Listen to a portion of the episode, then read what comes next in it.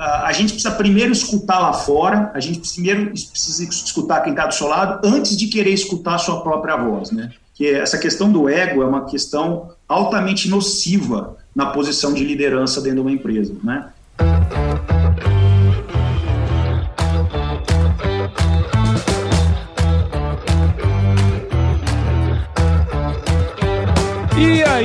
Pessoa, tudo beleza? Estamos começando mais um episódio aqui no Agro Resenha e nessa semana tô com um convidado muito especial que é o meu xará Paulo Dancieri, que é cofundador e CEO da Bovexo. Paulo é formado em Direito pela Toledo Centro Universitário, ele vai contar um pouco dessa história aí pra gente. Possui MBA em Economia e Gestão Empresarial pela FGV, além de especialização em Direito Ambiental e Desenvolvimento Sustentável pela Fundação Escola Superior do Ministério Público. Paulo, muito obrigado por participar aqui com a gente e seja muito bem-vindo ao Agro Resenha Podcast, cara. Ô, Paulo, eu que agradeço o convite, é a honra de falar contigo, Xará. Bom demais, bom demais. Ó, você que tá aí do outro lado ouvindo, já sabe que no Agro Resenha porteira não tem tramela para quem busca se informar sobre assuntos ligados ao agronegócio, então não sai daí, porque esse bate-papo tá muito legal. Firma o Gorb que nós já já estamos de volta.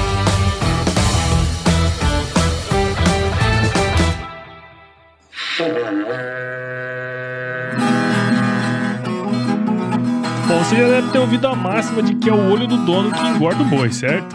Isso é verdade até certo ponto, afinal, só olhar não adianta nada ser uma boa direção.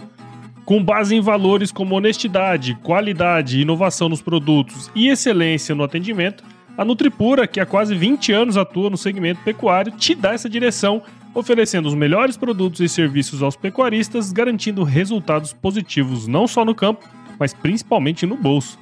E eu digo isso não é da boca para fora não, afinal eu trabalhei lá, cara. Eu vi com meus próprios olhos a competência técnica e o cuidado com o negócio do cliente. Saiba mais sobre a Nutripura em www.nutripura.com.br e fique ligado nos artigos que saem no blog Canivete, que na minha opinião é o melhor conteúdo sobre pecuária de corte que você vai encontrar na internet. Siga também a Nutripura nas redes sociais, é só chegar lá no Instagram, Facebook, Twitter e YouTube e fique atualizado sobre o que há de mais avançado na pecuária. Nutripura, o produto certo na hora certa.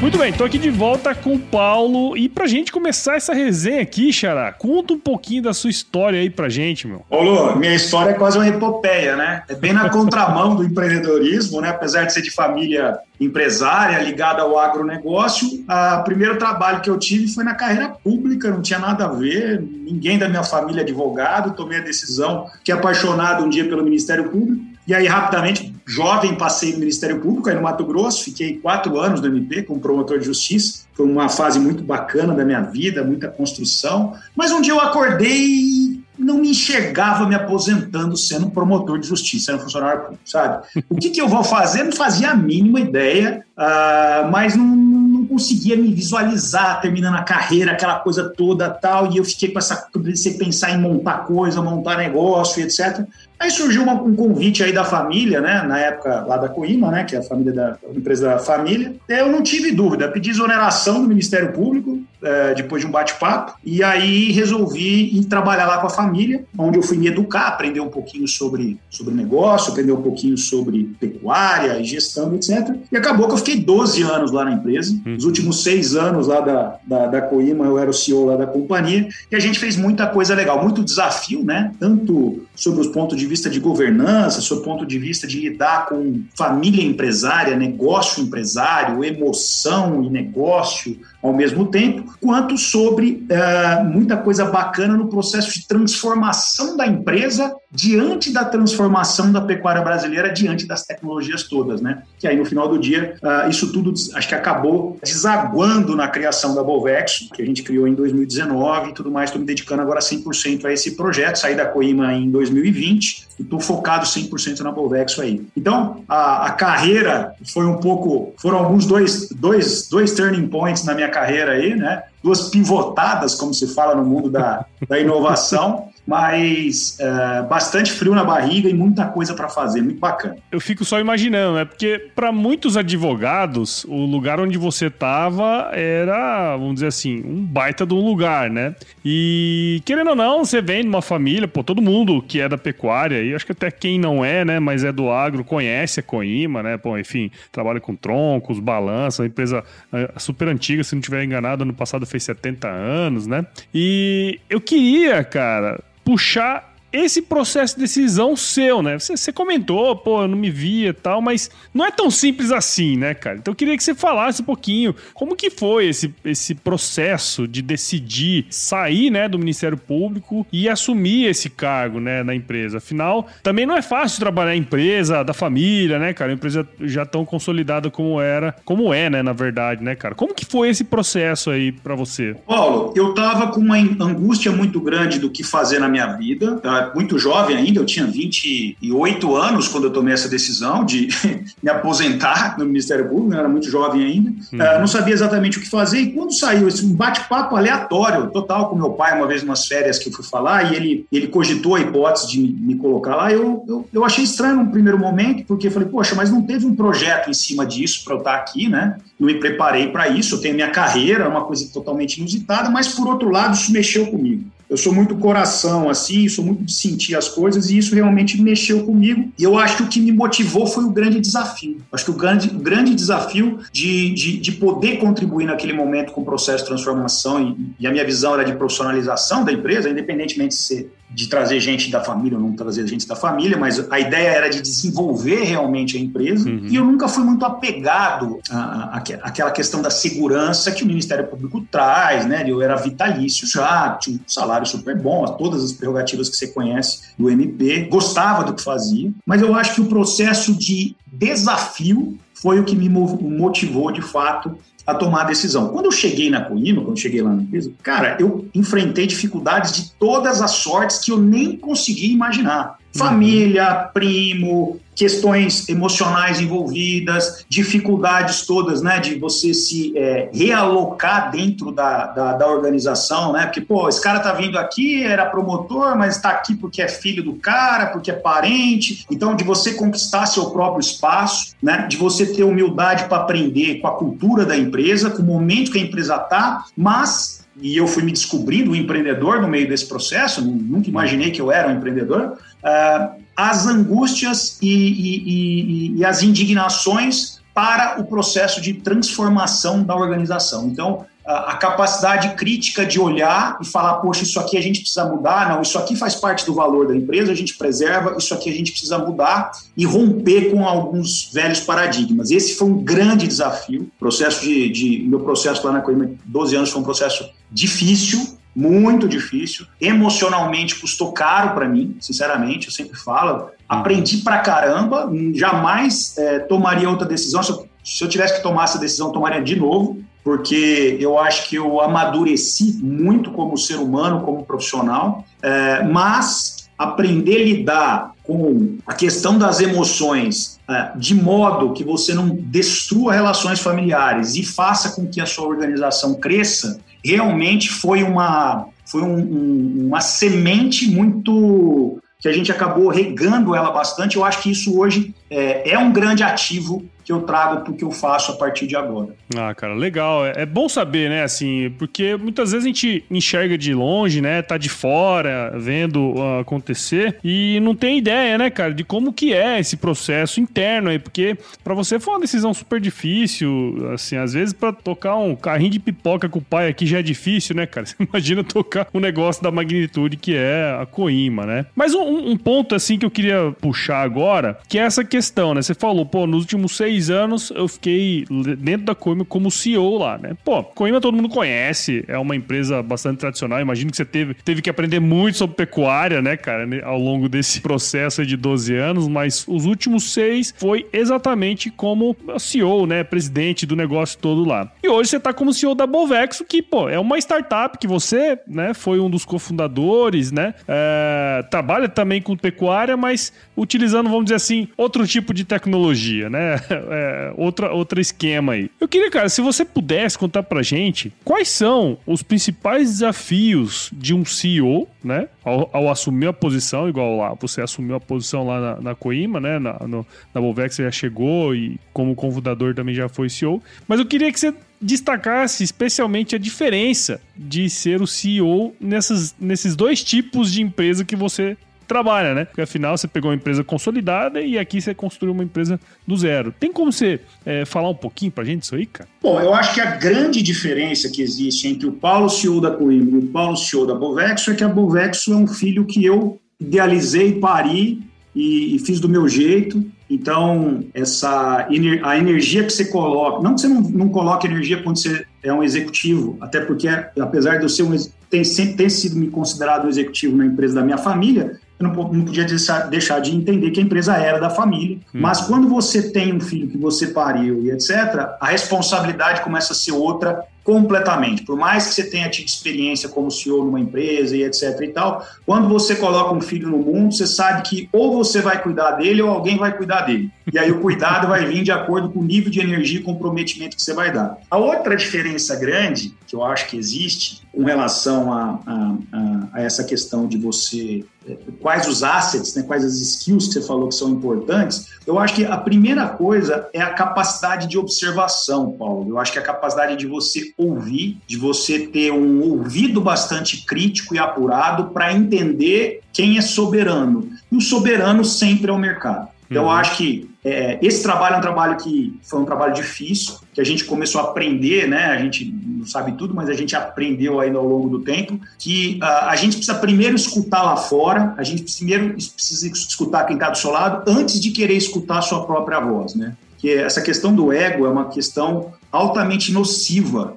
na posição de liderança dentro de uma empresa. Né? Na medida em que você tem essa capacidade de aprender com o que vem de fora, com os colaboradores, com o cliente, etc., eu acho que você já tem meio caminho andado para fazer um bom processo de liderança. E aí, a partir daí, é conhecer gente, é entender de pessoas, é saber como é que você trabalha o coração e a cabeça dessas pessoas em prol de um objetivo comum, ou seja, o objetivo do todo o objetivo das pessoas, o objetivo dos clientes precisam estar em harmonia e não em desincronia. Eu acho que, acho que o, grande, o grande desafio é você conseguir colocar essa banda bem arregimentada para tocar. Eu acho que esses são os dois grandes principais desafios. Conhecimento, óbvio que isso faz parte, isso, isso é óbvio, né? Só que o conhecimento hoje ele está super disponível. Você tem um problema hoje não é mais da falta, mas da, do, da superinformação. então, saber saber peneirar o conhecimento útil para que você não morra no mar da falta de foco,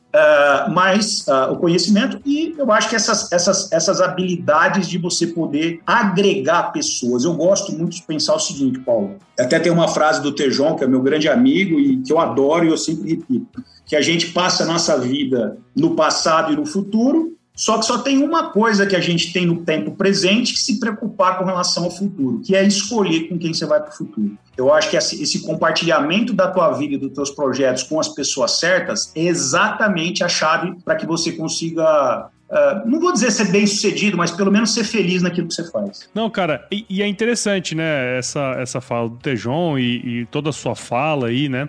É, me mostra e, assim, é uma é uma, uma coisa que a gente vê sempre, né, cara? Esse desenvolvimento. E eu, eu, percebi, pelo menos na sua fala, que todo o seu desenvolvimento como CEO passou muito por soft skills, né, cara? Quer dizer, trabalhar, conhecer gente, né, liderar essas pessoas, é, colocar o propósito, o seu propósito na cabeça delas também, né, para valores e tudo mais, né? E cada vez mais isso é o que separa, né, um bom líder de um péssimo líder, né? Quer dizer, é, é, são essas soft skills aí, mais até do que hard skills, né, cara? Ô Paulo, quando eu entrei no Ministério Público, eu tinha um edital gigantesco de concurso para passar, todo mundo sabe a dificuldade que é passar um concurso do Ministério Público, né? Então eu estudei bastante todas as matérias que você imagina Chegou no dia da minha prova oral, o procurador-geral fez uma pergunta que não tinha resposta. Uhum. E a partir dali eu comecei a entender qual seria o tônus da minha vida a partir dali, né? Porque, cara, eu estudei pra caramba e, na verdade, o que vai acontecer vão vir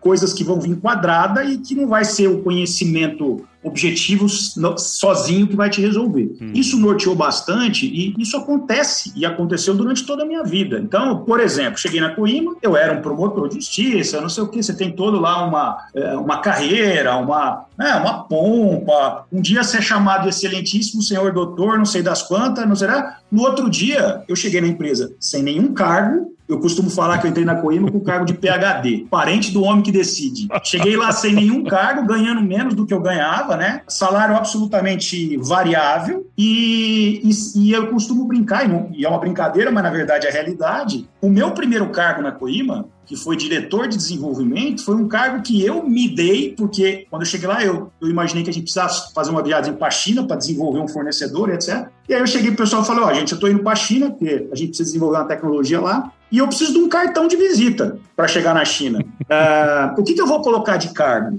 Aí os caras, é, então, né, não tem cargo. Eu falei, ó, oh, coloca diretor de desenvolvimento aí. E assim eu virei o diretor de desenvolvimento da Coimbra. Os caras, ah, desenvolver de produto? Eu falei, não, a minha visão não era desenvolver o produto, a minha visão era desenvolver o negócio. Então, assim, esses tipos de resposta a coisas, a desafios que não têm muita resposta, e isso, né, não adianta você chegar lá e falar, pô, mas isso é uma empresa que já deveria estar organizada, a empresa grande. Não é. Na prática, a gente sabe que tem um monte de coisa que não está pronta ainda a resposta. Então, essa capacidade de você ter criatividade, tirocínio, time mental para que você consiga uh, implementar certos processos de transformação, ousadia, coragem, isso é soft skill, não tem jeito, né, Sim. Paulo? Porque aprender cria, recria, engorda, aprender determinação, tip, etc. Isso aí, beleza, você pega, aprende, estuda. Agora, fazer a coisa materializar, eu costumo me autodenominar um materializador de coisas. Você, você ter o poder de visualizar e materializar as coisas, cara, se não tiver essa, esse processo de autoconhecimento, e isso passa para soft skill,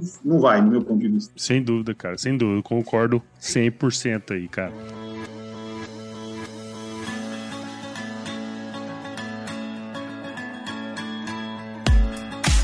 Diversas pesquisas apontam que o produtor rural está cada vez mais conectado ao mundo digital. E é nesse contexto que nasceu o Broto, plataforma digital que ajuda o produtor rural a potencializar sua produtividade financeira. No ecossistema Broto você encontra um marketplace completo com acesso a produtos e serviços, além de conteúdos relevantes em diversos formatos, inclusive podcast, que vão apoiar o produtor em seu processo de tomada de decisão. Há décadas como parceiro do produtor, Agora, a BB Seguros e o Banco do Brasil, através da plataforma Broto, querem descomplicar a agricultura digital e trabalhar para promover a inclusão digital em todos os perfis de produtor. Siga o Broto nas redes sociais, é só buscar por @somosbroto no Instagram, Facebook e YouTube e entre no site www.broto.com.br e saiba como o ecossistema Broto pode te apoiar. Somos Broto, seu jeito digital de fazer agro.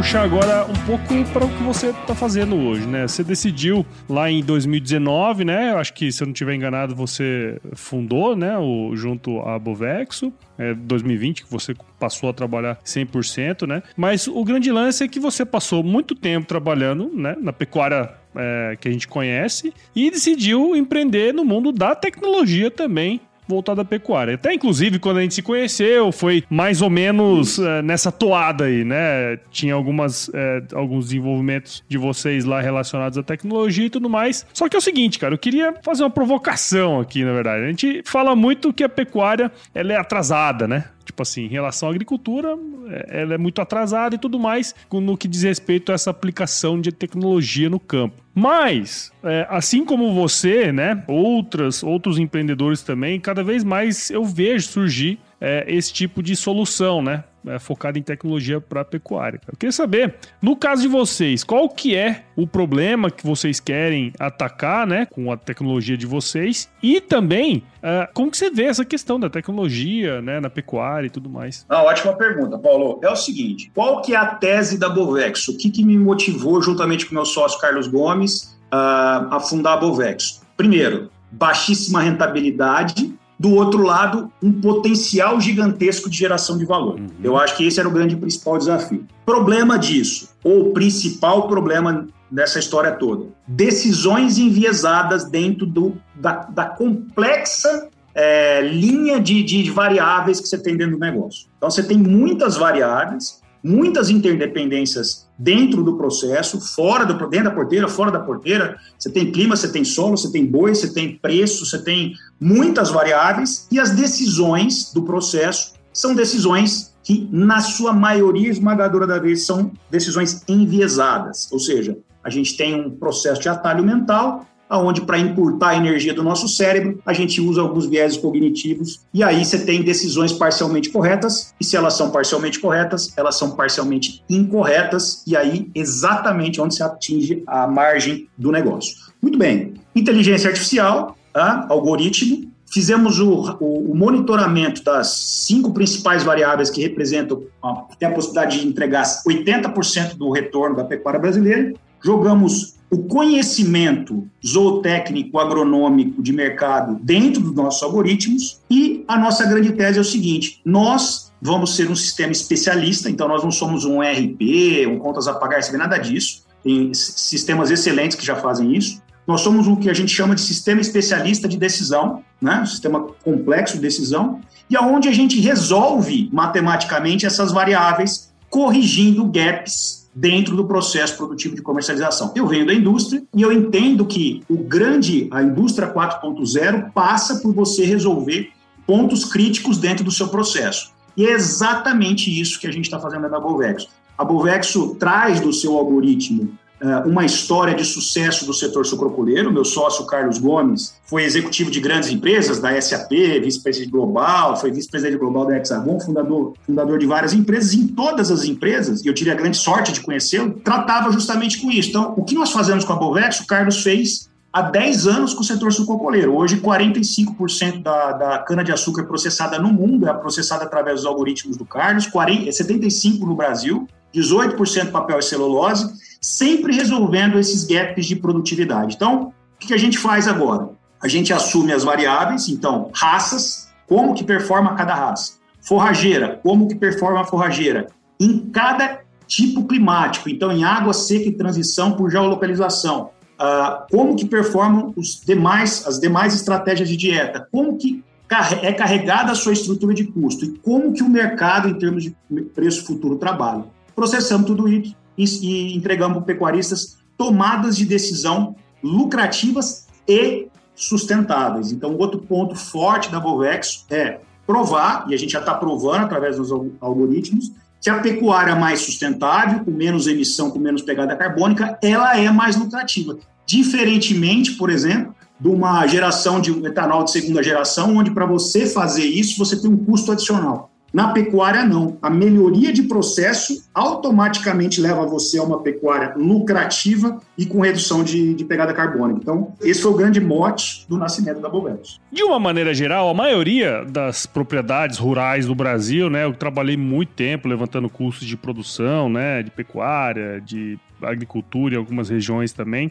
A gente percebe que a maioria dos produtores assim, não sei se por falta de conhecimento ou falta de acesso, mas não tem as informações, né, os dados formais da propriedade. Muitas vezes é difícil você tomar, muitas vezes não, você foi CEO, CEO, é difícil tomar decisão sem informação, né? Eu acho que uh, o que, que você pensa, cara, nessa, nessa questão mesmo da informação? Onde que vai encontrar o ótimo aí? Quer dizer, como que você vai juntar tudo isso ou como que vai coletar as informações, sabe? É, eu vejo um pouco dessa dificuldade no campo. Não sei se, se eu, se eu tô me fazendo entender. Com certeza. Esse, esse desafio é um grande desafio. Tanto que a gente teve que diminuir o espectro de coleta de dados, porque a gente sabe que se a gente fosse é, exigir do nosso usuário todo, todo tipo de coleta de dado para que o sistema rodasse, a gente ia ter um sistema capenga, porque a gente sabe que existe o desafio de campo de coleta de dados, de anotação, de pesagem, identificação dos animais, de monitoramento da pluviometria, coisas que são relevantes até do próprio manejo da forrageira, que a gente entende que é um fator absolutamente crítico para isso. Então, o que, que a gente fez? A gente diminuiu muito produtizando grande parte dos conhecimentos de uma forma padrão e default, utilizando análise computacional. Então, quando a gente está falando, por exemplo, de curvas de preço, de curvas de, de, ganho de peso de animal, etc., o pecuarista não precisa saber como que vai performar o head angle, né? Isso já está produtizado no sistema e as divergências que podem acontecer durante a, a, o processo produtivo dele, em razão das peculiaridades, começam a ser compreendidos através de análise computacional pelo sistema. Né? Isso, Paulo, não significa que está 100% é, descartada ou passa a ser desnecessária a coleta de dados. Não. Só que hoje, na Bovex, a gente entende que existem só duas grandes, dois grandes pressupostos para que o sistema rode. Primeiro, os animais precisam ser identificados individualmente. Chegou a, acabou a era da, de você tomar decisão na média, uh, porque se você tem duas laranjas e eu não tenho uma, na média cada um tem uma, na verdade um passou fome. Então, isso acabou, então o animal precisa ser identificado individualmente. Ah, Paulo, tem que ser boto eletrônico? Não, não precisa. Você precisa só individualizar o animal. Se for boto eletrônico, facilita. E o outro ponto, que é o grande calibrador de toda essa inteligência, é o peso. Né? Então você tem que trazer uma cadência maior de peso para dentro do sistema. Por quê? Porque o grande objetivo de Bovexo é atuar preditivamente. É você atuar dentro da janela econômica de oportunidade, não depois que Inês é morto. Uhum. Então, a gente tentou limitar muito. Agora, existem alguns desafios é, para que a gente consiga evoluir, é, não só a Bovex, mas qualquer empresa de tecnologia precisa evoluir, existem. Um primeiro desafio, por exemplo, é a gente conseguir alguma tecnologia que a gente já está buscando, já tem gente que faz isso de uma forma mais subjetiva, já tem algumas empresas que já estão fazendo modelagens através de sistemas, por exemplo, da avaliação de é, oferta de pastagem, como que você está a oferta nutricional da pastagem, justamente para você emitir alerta. O nosso sistema já é data-driven, né? Então, as ocorrências já vão, o usuário já vai ser interagido com o sistema para dizer o que ele deve fazer. Então, ah, é, vamos lá, altura ideal de entrada, tira e coloca o animal, qual animal eu ponho, qual piquete eu coloco, quando e quando eu coloco, quando eu tiro. Então, a gente quer que isso seja automático o cara não precisar necessariamente ir lá com a reguinha, ficar medindo e tudo mais, porque a gente sabe que na prática poucos fazem isso, embora não, não fosse bicho de sete cabeça, né? Porque o agricultor faz isso, porque a gente tem que fazer também, né? Sim, então, existem algumas, existem algumas, alguns desafios ainda que são de coleta de dados, sim, mas eu acho que hoje nós estamos num momento em que a pouca coleta de dado dentro de um ambiente de inteligência entrega resultados. A gente aprende em inteligência artificial que você não precisa ter todos os dados para tomar a decisão assertiva. Né? Você precisa ter alguns dados e trabalhar bem eles para que essas decisões sejam assertivas. Então a gente usa dessa inteligência para facilitar o processo de tomar decisão. Legal. Você falou esse negócio da média, né? Você sabe que média é igual biquíni, né? Sabe dessa ou não? Não. mostra quase tudo, mas não mostra o essencial. É. Boa, mais uma que eu aprendi. Excelente.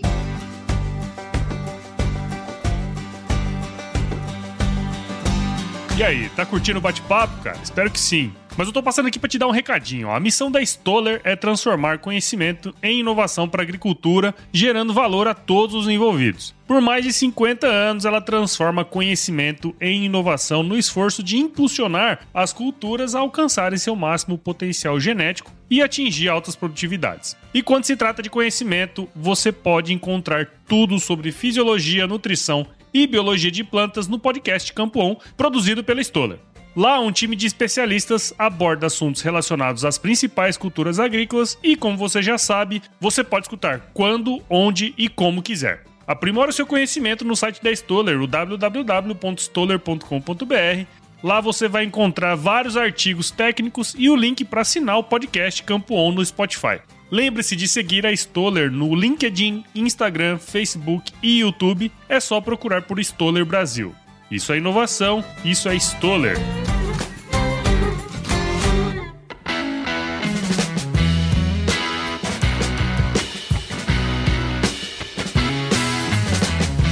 E, ô Paulo, conta pra gente, cara, assim, é, a, a, ideia, né, do trabalho, tudo que vocês já fazem é muito bacana, né? Acho que é, à medida que a pecuária for avançando para esse tipo de tomada de decisão, não tenho dúvida de que é, nós já somos uma, já temos uma pecuária bastante sustentável do ponto de vista de emissão, igual você comentou, e à medida que a gente tiver mais informações para tomar decisão, não tenho dúvida que a gente vai ser cada vez mais lucrativo também, né? Que é o que importa no final do dia, né, cara? Mas e pro futuro aí? O que, que vocês estão enxergando? Enxergando de oportunidade é, para a pecuária? É, como que a tecnologia vai ajudar nesse processo? O que, que vocês estão vendo, cara? Existem algumas grandes vertentes que a Bovex está trabalhando, inclusive esse ano, 2022, a gente já está desenvolvendo coisas novas para dentro do sistema que são, é, são consequências do que nós já estamos fazendo. Então, uma das coisas que o Bovexo faz, por exemplo, é dizer para o pecuarista, dentre infinitas possibilidades de compra, qual animal mais lucrativo ele tem para comprar, quanto ele pode pagar, qual a margem de lucro que ele vai ter, etc. E tal, porque o sistema processa tudo isso. Trabalha com curvas de preço e tudo mais. E na hora de vender, a mesma coisa. Qual animal deve vender, quais as datas de venda, qual a projeção de faturamento, peso assintótico, beleza.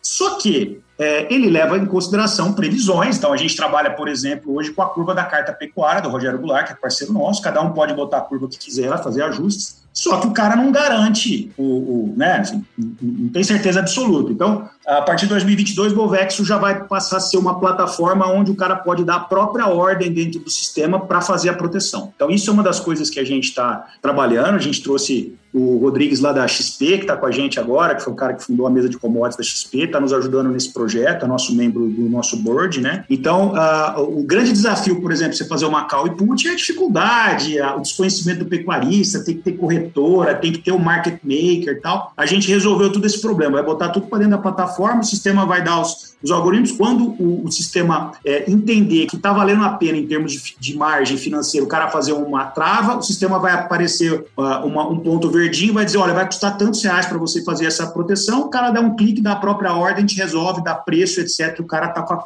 com ele tá com a margem dele protegida. Isso é uma das coisas que a gente acha que vai ajudar muito, vai acelerar o processo de adoção de RED. A outra coisa é, é, a correlação da parte da pegada carbônica, que a gente já faz hoje. Então, quando você. Bovexo tra, trata nos nossos KPIs é, no, mesmo, no mesmo nível de importância é, dos KPIs econômicos, taxa de discute, taxa de lotação, é, o tema da pegada carbônica. Então, Hoje, uh, o pecuarista, quando ele vai simular um cenário, o sistema pergunta para ele se ele quer considerar crédito de carbono. Se ele disser que sim, o pecuarista vai otimizar a dieta dele para que ele faça uma redução. E ele tem lá no dashboard dele quantos quilogramas de CO2 ele está economizando por cada quilograma de peso vivo que ele coloca no animal, já com uma estimativa do valor potencial que ele vai poder para monetizar com relação a isso. Então, ele tem um dashboard dizendo quanto ele está economizando de carbono, isso lá dentro do sistema, e uma e uma, uma previsão, porque a gente sabe que ainda tem um desafio de certificação no Brasil, a gente está trabalhando fortemente com relação a isso, para ele monetizar carbono com relação à melhoria de processo. Mas ele tem lá uma estimativa, e essas estimativas são extremamente audaciosas. Então, nós estamos falando assim de quase um terço a mais da rentabilidade da pecuária virá apenas pela remuneração da redução do carbono que ele vai colocar na propriedade dele, porque existe muito espaço para que isso aconteça dentro da pecuária extensiva brasileira. Muito espaço, né? Seja com relação a carbon sink, com relação à reserva legal, seja com relação à melhoria de processo, seja com relação à transformação desse óxido nitroso, metano entérico, dióxido de carbono em energia renovável e a integração lavoura-pecuária-floresta vem para fechar tudo isso. Então, essa é outra vertente. E a terceira vertente é o seguinte, o pecuarista precisa de crédito. E o crédito está aí e ele precisa ter motor de inteligência. Ora, os mecanismos que estão nascendo agora de crédito conseguem fazer a avaliação do, do, do risco do, do, cliente dele de uma forma ainda muito antiga, de uma forma muito, cara, vai lá, pega DRE, pega o balanço, etc.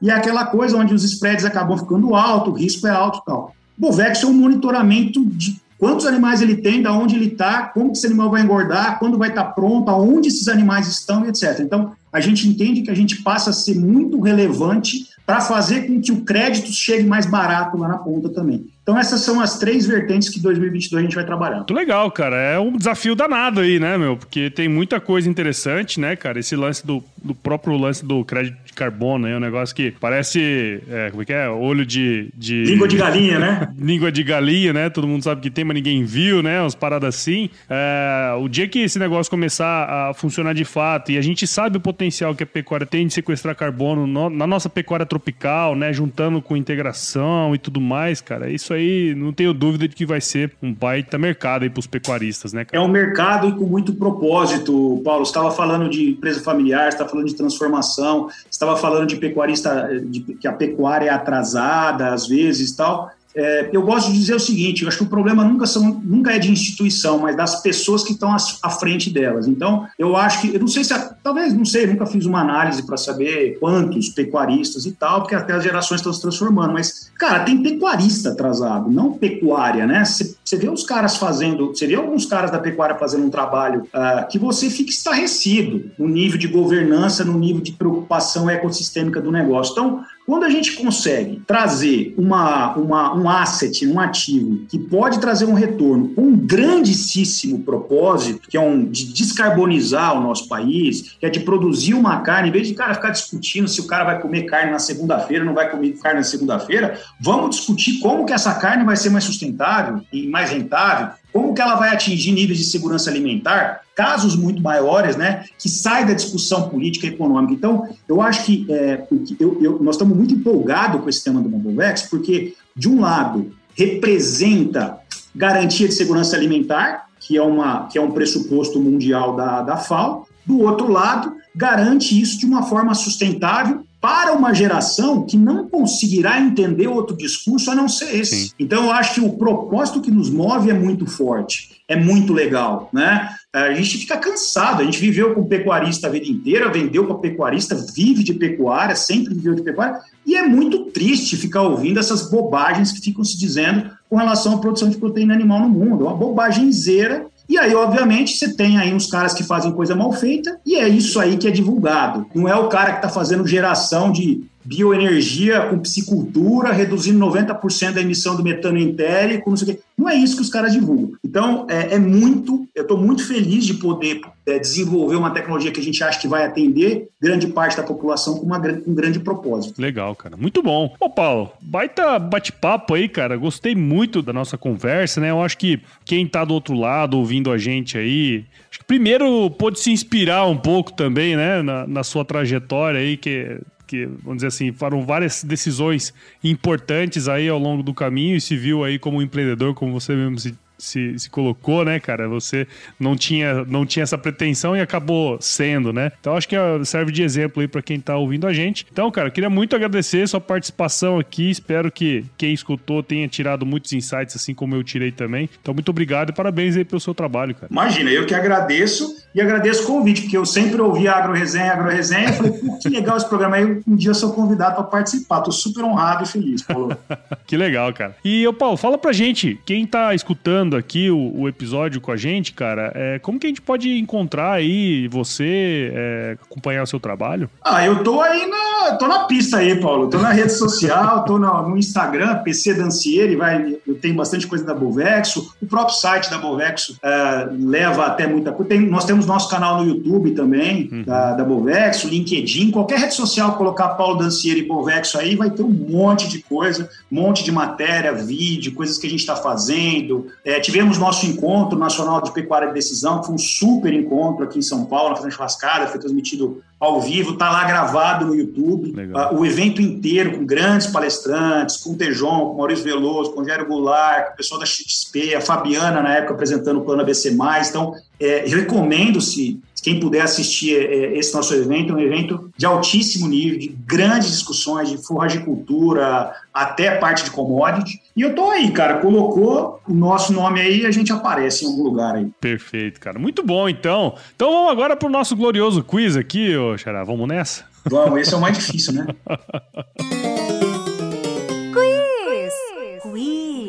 Ô, cara. Vou te fazer algumas perguntas aqui, é bem simples. Aí você responde a primeira coisa que vier à sua cabeça, tá bom? Tá bom. Paulo Dancieri, qual é a sua música antiga predileta, cara? Puta merda. É... Nossa, é muita. Eu gosto tanto de música, cara. Bom, primeira coisa que vem na cabeça. AT do Andrea Bocelli. Ó, aí, muito bom, hein, meu? Muito legal. O pessoal vai estar tá escutando aí agora. É, é difícil falar uma coisa só, que eu gosto tanto disso, mas.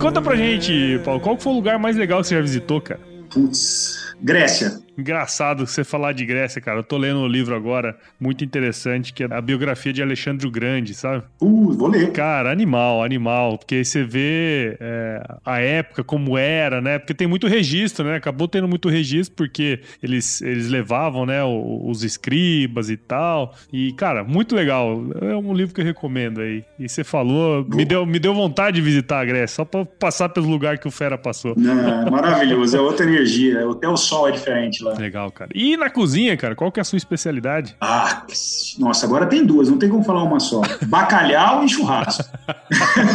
é, o churrasco não podia faltar, né, velho? Pelo amor de é, Deus. É, churrascão e bacalhau, cara. Bacalhau também gosto de fazer bastante. Legal, legal. E um livro, cara, indica um livro aí pra gente ler também. Nossa, aí, aí é, é igual você perguntar para mim de vinho, cara. Qual vinho que é impossível falar um só, né? vamos lá, tem que ser o primeiro na cabeça. Bom, vamos lá, um livro, um livro que eu li há muito tempo, umas três vezes, eu acho que virou meu livro de cabeceira na minha juventude e que me inspirou a parte essa parte de, de autoconhecimento. Um livro de um psicólogo argentino chamado José Engenheiros, o livro chama-se O Homem Medíocre. O Homem Medíocre. Esse livro é, é excelente mas eu teria uma lista de coisas que eu tô lendo aqui. é sempre assim, né? O pessoal fala, ah, qual que é o seu livro preferido? Você depende, qual época, né? Tem muito disso também. É, depende do, dos quatro que eu tô lendo aqui, qual que você quer? e Paulo, se você se encontrasse com o seu eu de 17 anos hoje, cara, qual que seria o melhor conselho que você se daria, meu? Ai, bom, eu acho que eu diria para ele, uh, vai que vai dar certo, vai dar tudo certo, fica tranquilo, não sofre tanto, Uh, continua aí, firma, firma o golpe aí que vai dar certo uh, e confia. Eu acho que acho que eu diria isso para ele, cara. Eu acho que pudesse, se eu, se eu, pudesse ter voltado e dizer isso para mim mesmo, eu acho que eu teria evitado alguns sofrimentos, né, de medo, de angústia e tudo mais. É isso aí, cara, muito bom. É isso aí, Paulo. Pô, cara, eu, eu sei que você já ouve podcasts, né, cara? Você comentou aí também um pouco antes. É... E eu sempre falo pra turma que ouve a gente, né, o cara que. Você que tá aí do outro lado ouvindo esse bate-papo que eu tive com o meu xará Paulo aqui, até agora eu tenho absoluta certeza que se você tá aqui até agora, quer dizer que você gostou desse bate-papo. Então, se você tem algum amigo ou alguma amiga que você acha que vai gostar desse papo aqui também, considere compartilhar, cara. O podcast cresce na medida em que você também atua junto com a gente aqui, compartilhando, mostrando para as outras pessoas. Então, se você que tá ouvindo agora esse podcast ainda não é assinante, entra lá no Apple, Google Podcasts, Spotify, Deezer, a gente está disponível em todos os agregadores. Siga a gente nas redes sociais também, no Instagram, Facebook, LinkedIn e Twitter. Entre no nosso grupo do WhatsApp, canal do Telegram. O link tá lá no nosso site, no agroresenha.com.br. Entre também, se você considerar aí entrar para nossa comunidade Agro de Sucesso, a gente traz muito conteúdo aí para quem é empresário, profissional do agro, está querendo fazer acontecer em suas áreas de atuação. Escreva para a gente no contato agroresenha.com.br também, se você tiver alguma indicação aí, algum tema, alguma coisa que você queira que a gente fale, ou até mesmo para falar que a gente errou alguma coisa também, não tem problema nenhum. E nós fazemos parte da Rede Agrocast, a maior, mais bonita e fofa rede de podcasts do agro do Brasil. Então, se você quiser ouvir outros podcasts do agro, é só chegar lá em www.redeagrocast.com.br. Bom, Paulo, muito obrigado de novo, cara. Ficou baita bate-papo bacana, cara. Obrigado mesmo viu? Que bom, eu que agradeço. Puta prazer, tô super à disposição. Isso aí. Bom, e terminando aqui nosso, nossa querida conversa aqui, cara, eu quero deixar um, um ensinamento antigo aí pra você, que é se chover não precisa molhar a horta, não, tá bom? Ótimo.